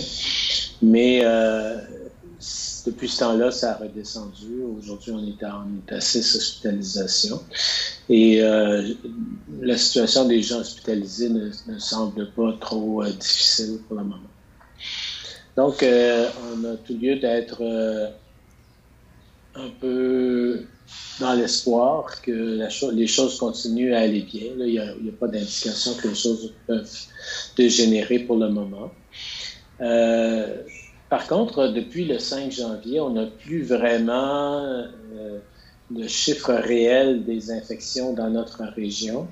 Euh, c'est vrai pour tout le Québec, c'est-à-dire qu'il y a une pénurie de réactifs qui a amené à réduire les tests qu'on pouvait faire avec le PCR. Et euh, évidemment, nous n'avons aucune idée des autres tests qui sont faits avec les autotests, où les gens qui décident de s'isoler parce qu'ils ont des symptômes, sans, autre, sans autre information là, pour, pour, la santé publique. Donc, on n'est plus en mesure de savoir quel est le nombre réel de, de, de, personnes qui ont été affectées par la COVID depuis le 5 janvier. Mais si on se fie aux aux hospitalisations qu'on a, ben, je pense que ça veut dire que ça n'a pas beaucoup trop, beaucoup plus augmenté que ce qu'il y avait lors des dernières journées où on avait un compte complet. D'accord. Puis là, c'est peut-être pour faire un peu de balayage, enlever un peu de confusion s'il y en a. Euh, on a entendu dire effectivement peut-être que avec ce, ce variant Omicron, on était moins porté à faire des formes graves, mais que le, je ne sais plus, peut-être que si on était vacciné de doses, on était quand même susceptible de l'attraper tout autant. Est-ce que, euh, euh, du coup, les gens entendent dire que peut-être une troisième dose de vaccin pourrait aider avec cette, euh, ce variant-là? Et si c'était le cas, ou est-ce que les gens qui ont déjà eu Omicron ont besoin aussi de se faire vacciner, étant déjà peut-être immunisés naturellement? Comment vous voyez ça? Oui, ben, c'est ça. Les, les, gens qui ont qui avaient deux doses peuvent effectivement faire la maladie. mais généralement, ils vont la faire beaucoup moins grave que quelqu'un qui avait une dose, puis moins grave encore que quelqu'un qui n'avait pas de dose du tout. Donc, euh, c'est un peu la même chose avec la transmission. Les gens qui ne sont pas vaccinés du tout transmettent l'Omicron assez facilement. Ceux qui sont vaccinés un peu transmettent un peu moins bien, mais continuent à transmettre quand même. Et même chose pour les gens qui sont doublement vaccinés peuvent transmettre. Donc, euh, quelqu'un qui aurait fait, qui avait deux doses et qui fait une, euh, maladie COVID euh, avec Omicron, c'est comme s'il recevait sa troisième dose. Donc, il n'y a, pas besoin d'aller chercher une troisième dose, du moins pas avant trois ou quatre mois après la fin de sa maladie. Donc, il n'y a, a, pas vraiment d'avantage à le faire. Et puis, parce que vous parliez des tests qui étaient donc à, cause d'une pénurie. Et là, en ce moment, parce que je reçois aussi les messages des écoles pour nos enfants, maintenant il y a des tests et des kits à la maison pour se tester soi-même. Est-ce que j'imagine que les gens peuvent garder l'information pour eux, que ce soit positif ou négatif, mais ou alors le transmettre aussi aux services de santé? Ben, il y aura une plateforme qui va être disponible pour toute la population à partir de demain soir, nous dit-on. Peut-être que ce sera jeudi ou vendredi, mais c'est prévu pour demain soir, où la population pourra aller inscrire euh, les résultats du test quand il est positif. Ça, nous permettra d'avoir une idée de, des cas qu'on n'est pas capable de, de, reconnaître actuellement. On n'a pas de système actuellement pour accueillir ces, les gens qui voudraient dire, ben moi j'ai eu un test positif. Alors, à partir de demain soir, on devrait être en mesure d'avoir ce, cette possibilité-là. D'accord. Puis là, dans un sujet qui concerne effectivement, bah, bien sûr, les, mesures qui sont mises en place aussi par euh, le gouvernement actuellement, on vous a entendu, euh, ou lu en tout cas, vous prononcer un petit peu sur, la volonté peut-être de vouloir taxer les non-vaccinés. Euh, bah, moi, j'ai lu votre opinion là-dessus, mais comment j'imagine qu'au niveau de, l'énergie qui se vit actuellement en Gaspésie, vous qui êtes sur le terrain, qui êtes autant à l'intérieur du service de santé que aussi parmi le biais de la population, comment est-ce que vous ressentez aussi l'écho de cette, volonté du gouvernement de, de, vouloir taxer les, non-vaccinés? Ben, Comme je l'ai exprimé, euh, ça va un peu à l'encontre des valeurs et des connaissances scientifiques qu'on a en santé publique. Alors, euh, je suis quand même assuré de voir que je pense que le premier ministre a, écouté l'ensemble des critiques qui, sont remontées de ce côté-là et euh, a décidé d'en faire un débat public qui va se débattre en Assemblée nationale. Alors, je pense que c'était une bonne décision. Euh, Maintenant, moi, ce que j'argumenterais avec les, députés qui vont, en débattre, euh, je pense que ça va être un débat public, c'est que euh, d'abord, euh, on a eu un grand succès avec la vaccination au Québec. On est un des pays les plus vaccinés. Et parmi les gens qui restent, qui ne sont pas vaccinés, il y a toute un, une panoplie de, de, différentes raisons pour lesquelles ces personnes-là ne sont pas vaccinées. Donc, on ne peut pas appliquer une mesure D'abord, euh, quelle qu'elle soit, mettons qu'elle ne serait même pas à l'encontre de la santé publique, on ne peut pas appliquer une mesure unique penser qu'on va convaincre tout le monde de se faire vacciner parmi ceux qui restent. Il faut regarder concrètement quelles sont les hésitations, quelles sont les peurs, quels sont les, arguments que les gens ont pour, euh, pour avoir décidé de ne pas prendre euh, le vaccin malgré euh, certaines évidences qu'on peut avoir. Et puis, partir les accompagner dans leur cheminement pour qu'eux-mêmes puissent prendre la décision d'être vaccinés ou pas. Je ne pense pas qu'on puisse contraindre les gens à la vaccination. Et on n'obtiendra pas un résultat satisfaisant non plus pour pouvoir combattre Omicron si on, si on continue dans cette voie-là. Je pense que le, débat va avoir lieu et euh, je pense que c'est une bonne chose qu'on ait ce débat-là. Ça fait partie aussi de nos, valeurs euh, en démocratie de pouvoir euh, permettre aux gens de prendre des décisions sur leurs soins de santé. ça ne veut pas dire qu'on ne doit pas avoir parfois des obligations. Euh, mais dans, ce contexte-là, probablement pas. Par exemple, quand on a euh, vraiment constaté qu'il fallait porter une ceinture de sécurité pour diminuer la, mortalité dans les voitures, il y, a eu, un débat, les gens ont accepté. Puis, ben, après ça est venue une obligation. Pour conduire un véhicule automobile, on doit s'attacher parce qu'il y a encore quelques personnes qui, qui ne le comprenaient pas, puis ça, ça, ça, avait un effet vraiment dangereux chez eux. Euh, dans le cas d'Omicron, on n'a pas on a, de la vaccination contre Omicron, on n'a pas toutes ces évidences scientifiques aussi certaines que, que le port de la ceinture de sécurité. Donc, on est loin encore d'être en mesure de pouvoir obliger les gens à se faire vacciner. Vous voulez dire que c'est comme on a besoin peut-être de prendre du recul, c'est ça, avec le temps? Oui, exactement. Et justement, euh, pardon, est-ce que, est-ce que ce, pourcentage de personnes non. Est-ce qu'on. Je ne sais pas si s'il est quantifié par rapport au Québec ou en Gaspésie, mais un si petit nombre de personnes qui seraient réticents à la vaccination, est-ce qu'elle peut réellement être un danger pour le reste de la population ou on a déjà atteint un balance, une balance qui, qui, ben, là, pour le moment, on a encore un bassin de population de gens non vaccinés qui peuvent faire des complications qui est encore assez important pour encombrer notre système de santé possiblement. Mais euh, ce n'est pas uniquement euh, les gens non vaccinés qui actuellement encombrent notre système de santé, puisqu'on l'a vu, au moins la moitié des gens qui sont bien vaccinés qui se retrouvent à l'hôpital quand même. Donc, euh, c'est sûr qu'en toute proportion, les gens non vaccinés se retrouvent plus que les vaccinés. Ça, c'est un fait, pas... Mais, mais les gens non, les gens non vaccinés, c'est pas certain que c'est même à peu près certain qu'on ne réussira pas à les rejoindre avec une obligation. Il faut aller les rejoindre autrement. D'accord. Et puis, euh, on se souhaitait la, bonne année, mais je voulais vous demander, euh, qu'est-ce que vous voyez comme vous projetez 2022, de quelle façon, avec euh, bah, tout ce que vous avez vis-à-vis de votre travail et sur le terrain, comment vous projetez cette année-là à venir?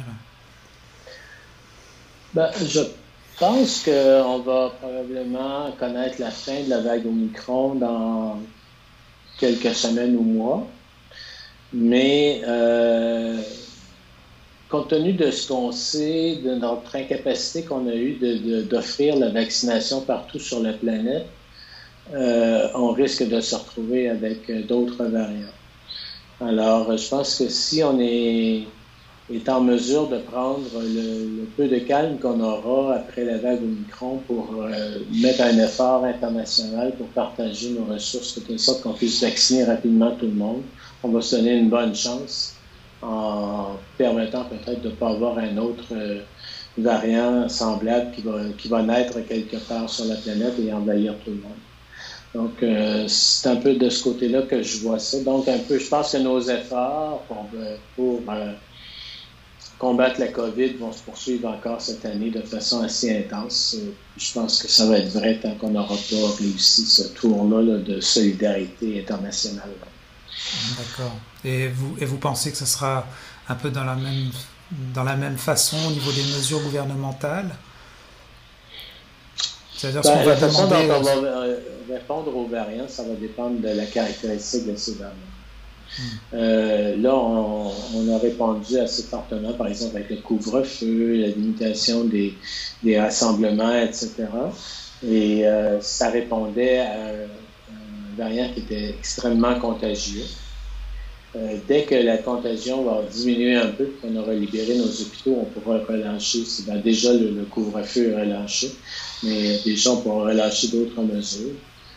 Le prochain variant qui va arriver, ben, on, va, avoir appris, là, si c'est juste une question de contagion, qui n'est pas trop dangereux, il n'est pas trop sévère, probablement qu'on n'aura pas besoin de remettre en place les mêmes mesures. S'il est très sévère, si on se retrouve avec de la mortalité importante, ben là, euh, il va falloir qu'on retourne à, ces genres de mesures. Euh, peut-être que d'ici là aussi, on aura peut-être trouvé un autre vaccin plus efficace euh, qui pourrait à la fois briser la transmission puis prévenir les maladies graves. Donc, c'est difficile de savoir qu'est-ce qui va vraiment se passer. ce sont ces, différents paramètres-là qui vont, qui vont moduler la réponse. Et pour terminer, là, j'ai vu l'annonce hier euh, qui est sortie, comme quoi le gouvernement du Canada avait autorisé euh, ce qu'on appelle la pilule de Pfizer. Euh, mhm. qu'est-ce que vous, comment vous voyez ça au niveau Est-ce que c'est quelque chose qui va arrêter la vaccination, le fait qu'on doive se vacciner tous les 3-4 ah mois, non? Non, je crois pas. En fait, c'est c'est utile pour les personnes d'abord qui ont un système immunitaire qui a de la difficulté à, répondre euh, et à la vaccination et à la maladie, les, personnes qui sont un peu immunodéprimées, soit parce qu'elles prennent des médicaments, soit qu'elles ont des maladies qui, qui, jouent sur leur système immunitaire. Euh, chez les personnes âgées de 80 ans et plus, bien, on sait que de toute façon, le système immunitaire commence à être fatigué, donc euh, c'est sûr que ça va être utile. Et puis dans les régions où il n'y a pas beaucoup de services, je ne parle pas de la Gaspésie des îles, mais euh, je travaille avec euh, les territoires de la baie par exemple, ce sont petits villages isolés à 300 km les uns des autres. Euh, ces gens-là auraient avantage d'avoir ce médicament-là disponible pour les personnes de 60 ans et plus, mettons, qui ont un système immunitaire qui est plus difficile, qui, répond moins bien. mais ça va rester très limité, je pense, comme utilisation. D'abord, il faut absolument que ça soit pris entre le troisième et le cinquième jour après le, début des symptômes. Euh, donc, euh, après cinq jours, l'efficacité diminue considérablement. C'est pas utile pour quelqu'un qui est déjà hospitalisé. C'est pas utile pour quelqu'un qui est déjà en maladie sévère. C'est donc juste, c'est quelqu'un qui a un risque de faire la maladie sévère, mais qui l'a pas encore. Donc, euh, ça va être ça, va être un défi parce que entre le moment où on a des symptômes, si les gens n'ont pas de test, euh, il faut qu'ils consultent leur médecin. C'est un médicament qui, a beaucoup de contre-indications en termes d'autres médicaments. On ne peut pas le prendre avec beaucoup de quelqu'un qui est déjà médicamenteux. C'est souvent le cas des gens qui ont déjà des vulnérabilités ben, on ne peut pas le prendre. Alors, il y a toute une liste qui, qui, doit être vérifiée. C'est que ça ne peut pas se vendre en pharmacie librement, que ce soit prescrit. Alors, tout ça mis ensemble, ça ne sera pas facile à, travailler avec ça. Mmh. Oui, vous voulez dire que c'est comme complémentaire ou pour une certaine catégorie de personnes, mais ce n'est pas quelque chose qui va remplacer le, le vaccin? Ça ne remplace pas du tout la vaccination, et ça ne remplace pas la prévention de base qui est de porter son masque quand on est à l'intérieur, de se laver les mains souvent, et de garder une bonne distance avec les gens avec qui on ne vit pas. Parfait. Ben, merci beaucoup pour cette mise à jour. Ça me fait plaisir.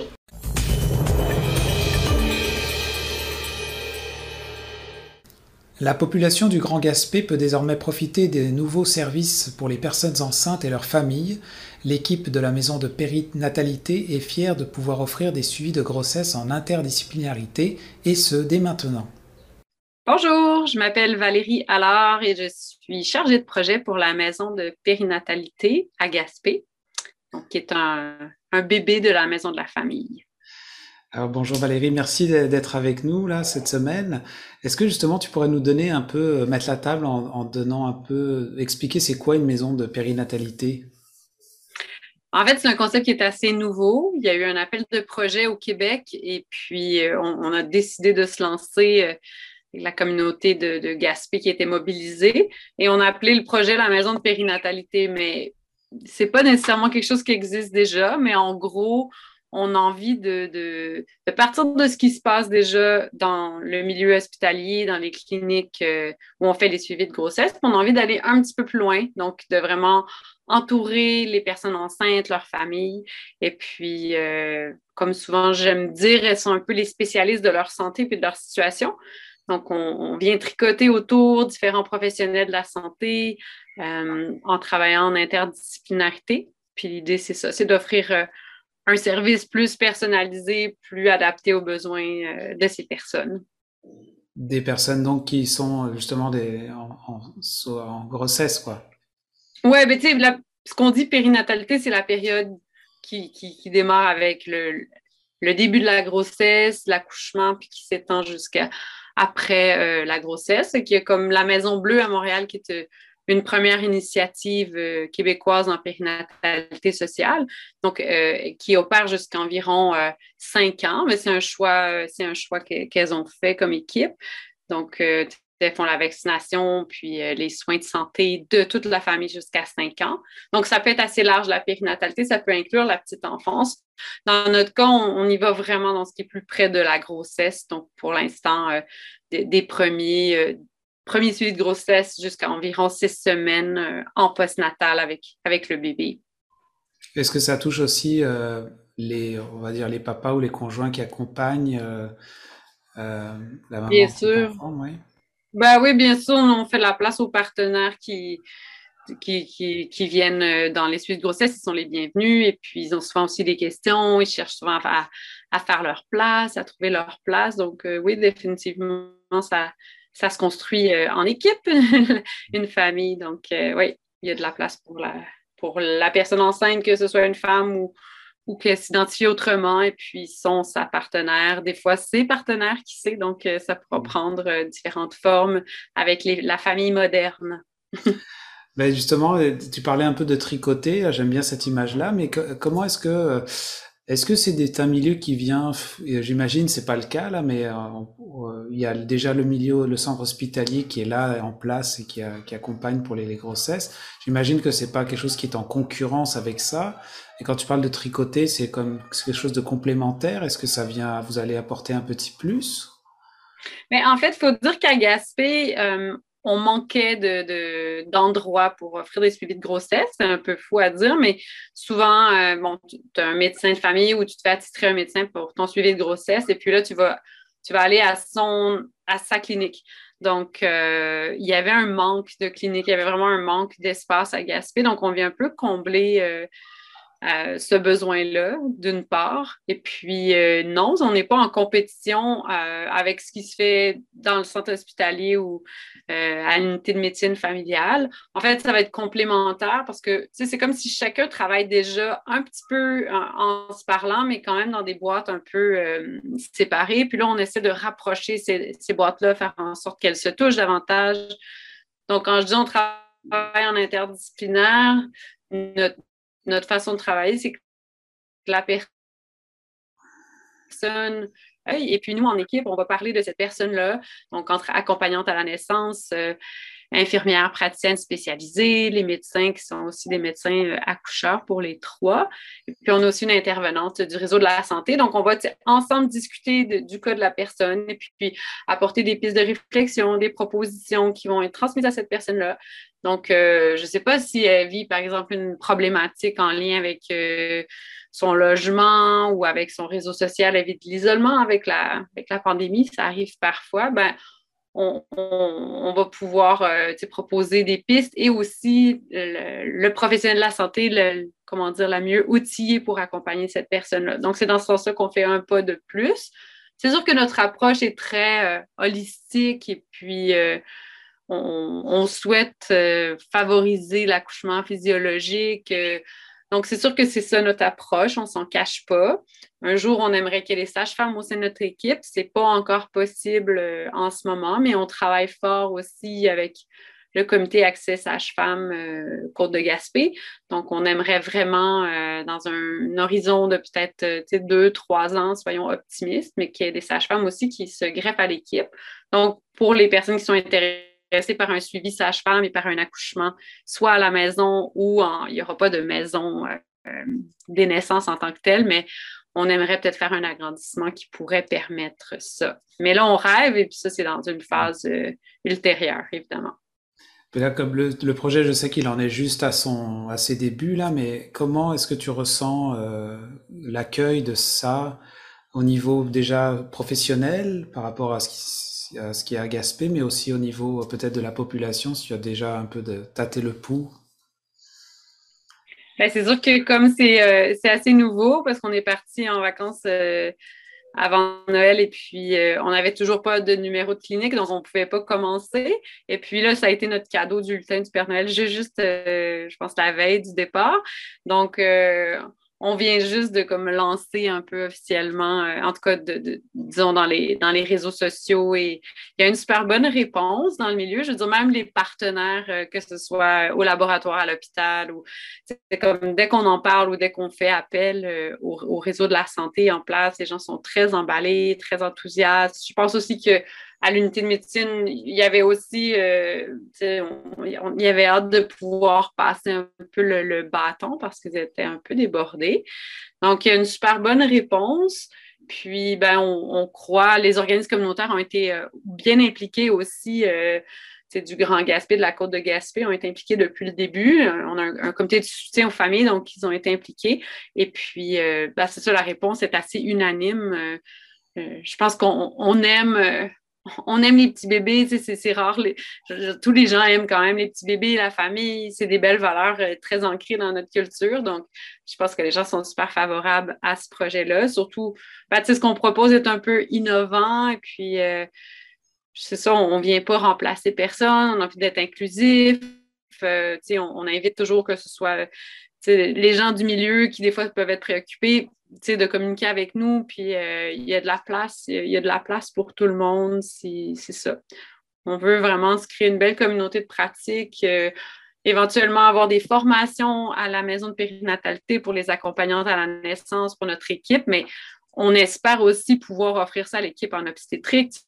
On a vraiment envie de, de, travailler, de mieux travailler, mieux collaborer ensemble. C'est vraiment ça, euh, avec les partenaires du réseau aussi. Là. Donc, mm. euh, c'est comme un bel hybride entre le communautaire et puis euh, le réseau de la santé. L'idée, c'est de rapprocher ces univers-là qui n'ont pas toujours l'occasion de, travailler en, collaboration. Justement, c'était pour ma deuxième, mon autre question, justement, ce lien. Est-ce que euh, peut-être que ça n'a pas de lien avec Gaspé là concrètement, mais peut-être on peut parler plus large au Québec là, selon ton expérience. Mais est-ce que tu, tu ressens que j'ai l'impression que c'est un peu ces alternatives là qui sont de plus en plus naissantes par rapport à la naissance justement. Est-ce que euh, est-ce que c'est quelque chose qui renaît parce que j'imagine qu'on était peut-être euh, un peu en perte de quelque chose d'un peu plus. Euh, j'ai du mal à trouver le terme. J'ai le mot naturel qui me revient, qui me vient en tête. Mais est-ce que est-ce que c'est peut-être c'est justement ça revient au, goût du jour parce que justement c'est quelque chose qu'on a un peu perdu puis on essaie de retrouver? Oui, ben c'est une bonne question. Je pense que, tu sais, moi, je suis étudiante sage-femme, donc c'est sûr aussi que j'ai un peu cet angle de vue-là, mais c'est sûr que ça fait 20 ans que la pratique sage-femme renaît de ses cendres au Québec. Même dans l'ensemble du Canada, ça fait peut-être 25 ans, à peine plus. Donc, c'est sûr qu'on commence à entendre parler de plus en plus, je pense, dans le, dans le, comment dire, dans le vaste monde. On en entend davantage parler. Euh, les gens sont mieux informés. C'est sûr qu'avec les, réseaux sociaux et, tout ça, euh, je pense qu'il y a plein de plateformes d'échange. Maintenant, euh, c'est un chapitre un peu plus sombre, mais il, y a eu aussi, puis c'est pas le cas à Gaspé, mais je veux dire, en général, la violence obstétricale gynécologique, c'est un sujet qui est beaucoup plus connu aujourd'hui, qui est, dont les gens, euh, dont les gens parlent aussi. Donc, euh, ils vont chercher des ressources. Donc, je pense que c'est ça pour éviter, euh, pour éviter des mauvaises expériences qui peuvent être, somme, toute, traumatisantes sur l'ensemble d'une vie quand ça se passe pas bien autour d'une naissance. Donc, euh, ouais, c'est que des sujets qui se démocratisent davantage. Et puis, euh, parce, parce qu'on on le voit là, dans, dans, cet appel de projet, il y a 10 projets qui ont été retenus au Québec, dont, euh, dont Gaspé. Il y a plusieurs projets qui avaient été déposés. Puis, c'est impressionnant de voir que dans, aux quatre coins de la province, il se passe vraiment des belles choses. Les centres, les centres périnataux aussi, on, on le vend dans les voiles autant dans les, je sais pas, dans les cinq, sept dernières années, euh, on a entendu beaucoup parler de la pédiatrie sociale, puis on dirait que là, euh, la périnatalité a, ça, a vraiment le, vent en poupe, et puis euh, donc il y a des belles choses, il y a des belles choses, il y a de l'engouement, et puis ben, on, saisit le, momentum. D'accord. Et concrètement, maintenant, juste pour terminer, comment ça se passe? Est-ce que bon, euh, une personne euh, va démarrer une grossesse ou prévoit tout ça? Est-ce que, est-ce qu'ils, comment est-ce qu'ils peuvent vous contacter? Puis c'est quoi les démarches que vous offrez après ça? Oui, donc euh, on invite les gens ben, à nous contacter si l'approche les intéresse, soit par courriel, je, le laisserai peut-être indiquer, donc par téléphone également. Puis dans un premier temps, ben, on vous invitera avec un rendez-vous pour venir nous rencontrer, visiter nos installations. Et puis, ben, on vous dédiera euh, un professionnel de la santé pour être un peu plus régulier dans, dans le suivi de grossesse, sauf que si vous êtes intéressé par l'approche interdisciplinaire, ben, on peut euh, justement vous en faire profiter. Il y a aussi de l'accompagnement à la naissance qui est offert sur place. Et puis, ben, toute une autre série d'activités qui sont déjà en place à la maison de la famille.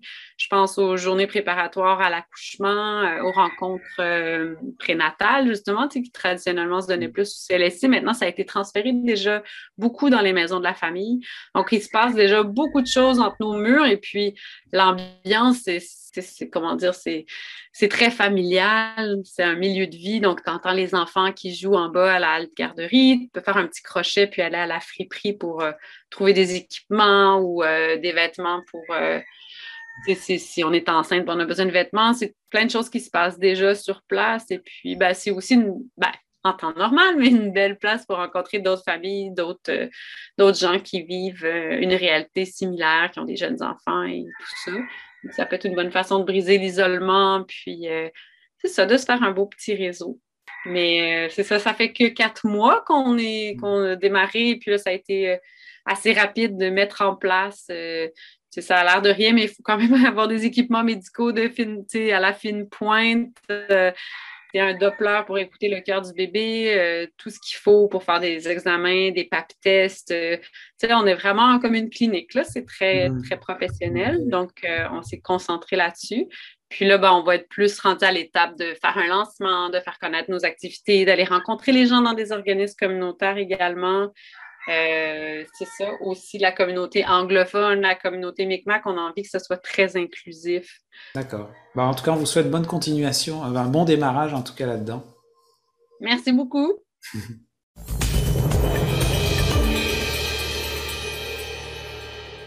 Cette semaine, dans vos médias régionaux, le ministère de la Forêt, de la Faune et des Parcs recommande la protection provisoire de la forêt de la ZEC des.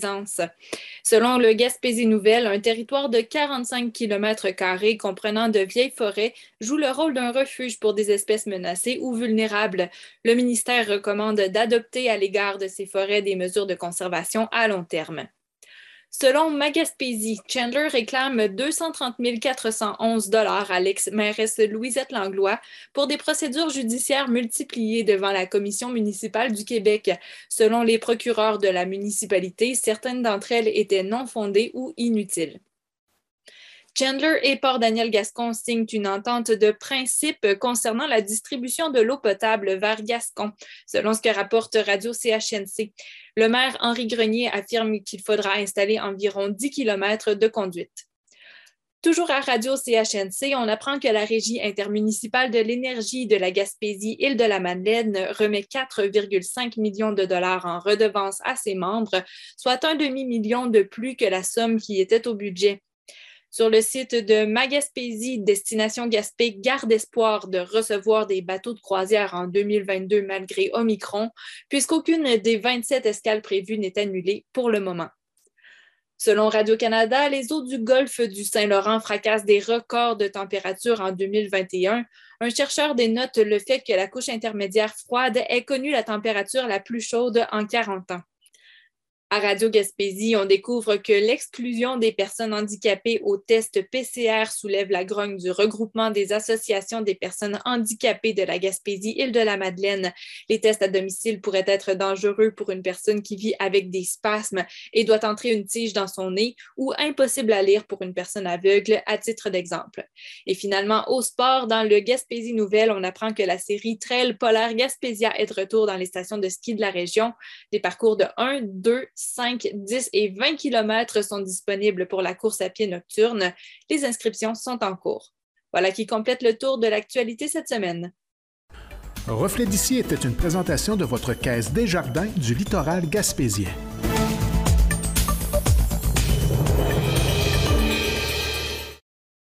Merci d'avoir été à l'écoute de votre reflet d'ici. Nous vous invitons à consulter notre site internet tvcgr.com. Vous y trouverez nos émissions qui sont également disponibles sur nos chaînes YouTube, Facebook et Twitter. N'hésitez pas à nous laisser vos commentaires ou joindre notre équipe de journalistes à l'adresse suivante, journaliste à tvcgr.com ou directement sur Facebook. Si vous souhaitez vous impliquer et vivre une expérience en audio, vidéo ou en communication, sachez que nous offrons de la formation.